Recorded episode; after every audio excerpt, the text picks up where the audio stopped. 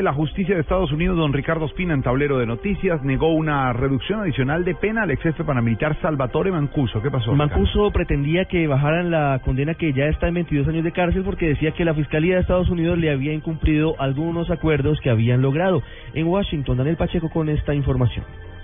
La juez federal Ellen Hewell del Distrito de Columbia negó la moción de la defensa de Salvatore Mancuso para que la fiscalía redujera la sentencia que pide en su contra de 22 años. El abogado de Mancuso, Joaquín Pérez, llamó esta decisión una traición de la justicia estadounidense. Que hay dudas acerca de la habilidad de los Estados Unidos de comprometerse a ayudar a una persona como parte de, un trato de cooperación cuando después van a, a traicionarlo será el próximo 30 de junio cuando la juez dicte una sentencia definitiva que tomará en cuenta la recomendación de la Fiscalía de 22 años, pero podría incluso otorgarle mayores rebajas al paramilitar de más alto rango extraditado a Estados Unidos.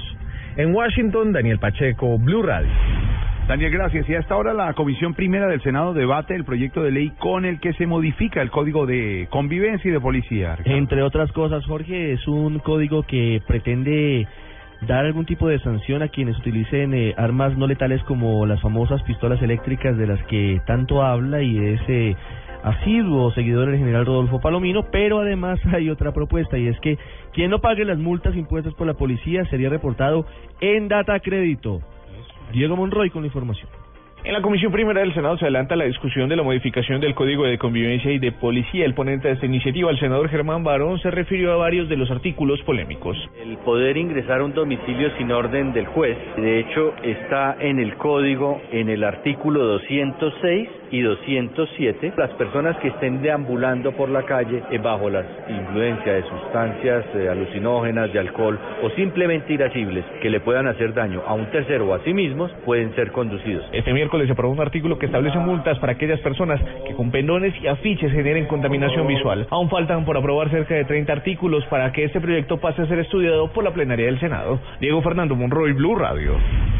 Gracias. Y la Procuraduría tiene serios reparos frente al cambio de sexo, no solo en las personas, sino también en los documentos. ¿Por qué, Ricardo? Recuerde que el Ministerio del Interior y de Justicia empezó ya a hacer muy rápidamente el cambio de el sexo para las personas que pertenecen a la comunidad de transgeneristas, sin ningún tipo de examen físico ni más dificultades. Pues al procurador eso no le sonó, no le gustó mucho y dijo que debe revisarse esta decisión.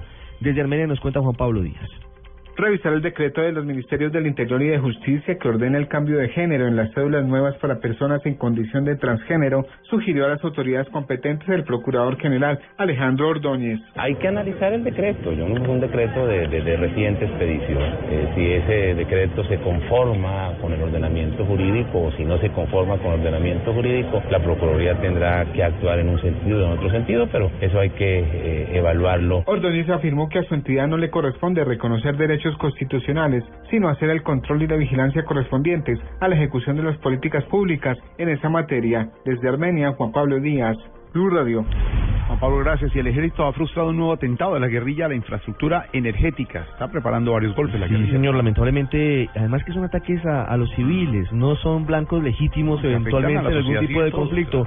Como le decía Jorge, el ejército hizo un trabajo muy importante, detonó controladamente algunos explosivos en este circuito en el Guavio. Pretendían dejar sin luz a varios miles de habitantes entre el Meta y Cundinamarca. Carlos Andrés Pérez con información en Villavicencio.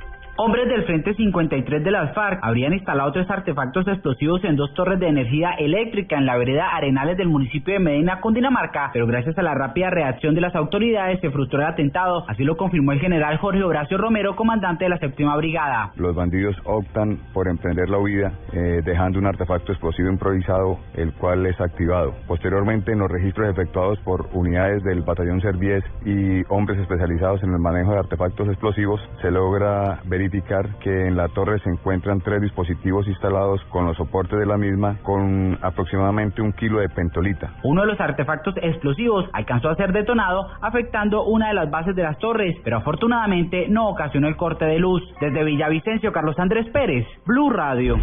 Carlos, gracias. Son las noticias en Blue Radio 4.